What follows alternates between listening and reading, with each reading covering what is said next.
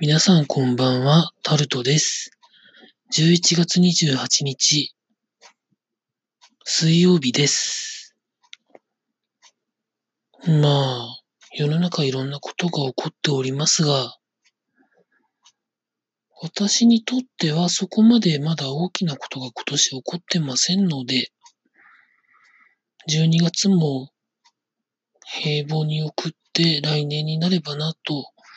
今思ってるところなんですが、先日、 Tumblr 大丈夫なのかみたいなことでお話ししたのをあげたんですけれども、いろいろ聞いてみると、 Tumblr の App Store 向けのアプリの使い方が悪くて、それをなんか Apple から指摘されて、一時的に App Store からアプリが落ちて、それを今直してるみたいなことを言ってましたね。まあ、時間かかるにしても多分復帰するんじゃないんでしょうかね。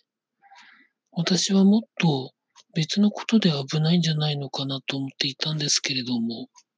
そういうことではなかったようで、うん。まあそんなこんなで私もタンブラーを使ってるわけですが、昨日か一昨日でしたか、更新回数が1000回超えてました。私のタンブラーの主な使い方は、まあ以前にも言ったと思うんですけれども、基本的には音声ファイルの置き場として使っております。ただ現在はこちらのアンカー .fm での方が利用率が高いので来年からはまた別のことに使うようにしていこうかなとタンブラーは思っております。あと、いろんな配信、